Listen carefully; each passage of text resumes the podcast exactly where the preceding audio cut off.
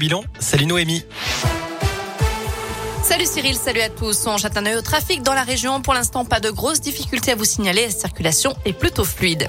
À la une, Jean Castex est l'invité du journal de 13h de TF1. Au lendemain de l'allocution d'Emmanuel Macron sur la guerre en Ukraine, le Premier ministre doit détailler le plan de résilience économique et sociale évoqué hier par le chef de l'État.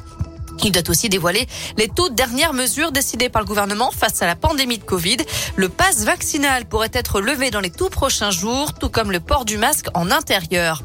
En ce qui concerne la guerre en Ukraine, la tension monte sur le terrain. La ville de Kherson au sud du pays est officiellement prise par les Russes. Les combats continuent à Kiev et à Kharkiv notamment. L'Ukraine reconstruira chaque église, chaque rue et la Russie payera. C'est ce qu'a dit ce matin le président ukrainien Volodymyr Zelensky. Aujourd'hui, Jean-Yves Le Drian, ministre français des Affaires étrangères, affirme que le pire de la guerre est devant nous.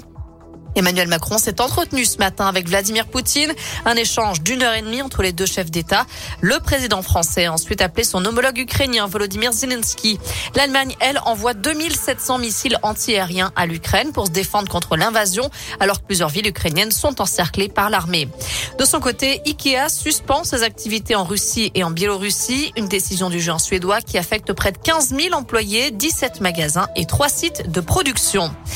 Et puis J-1 avant le lancement des Jeux paralympiques, on apprend finalement que les athlètes russes et biélorusses seront exclus. Ils ne pourront pas concourir même sous bannière neutre.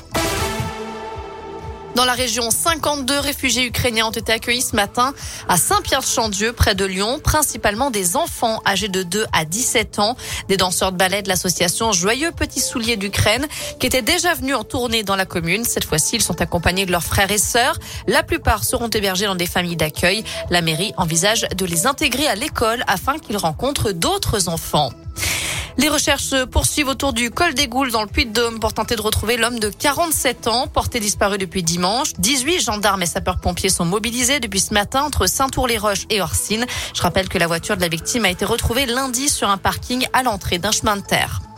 Les suites du crash de la Germanwings le 24 mars 2015, un pilote allemand s'était suicidé dans les Alpes, entraînant la mort également de ses 149 passagers. D'après aujourd'hui en France, les juges d'instruction en charge de l'enquête viennent de conclure un non-lieu. D'après eux, le suicide du pilote n'était pas prévisible et personne n'aurait pu l'empêcher. Ses médecins et son employeur notamment n'ont pas été mis en cause. Un mot de rugby avec deux Clermontois et six Lyonnais retenus dans le 15 de France pour affronter le Pays de Galles dans le cadre du tournoi des Six Nations. Damien Penaud, Sipili Falatea chez les Clermontois, euh, Bamba, Cretin, Ray, Taufi Fénois, Barassi et Couillou chez les Lyonnais. Pays de Galles France, ce sera le 11 mars.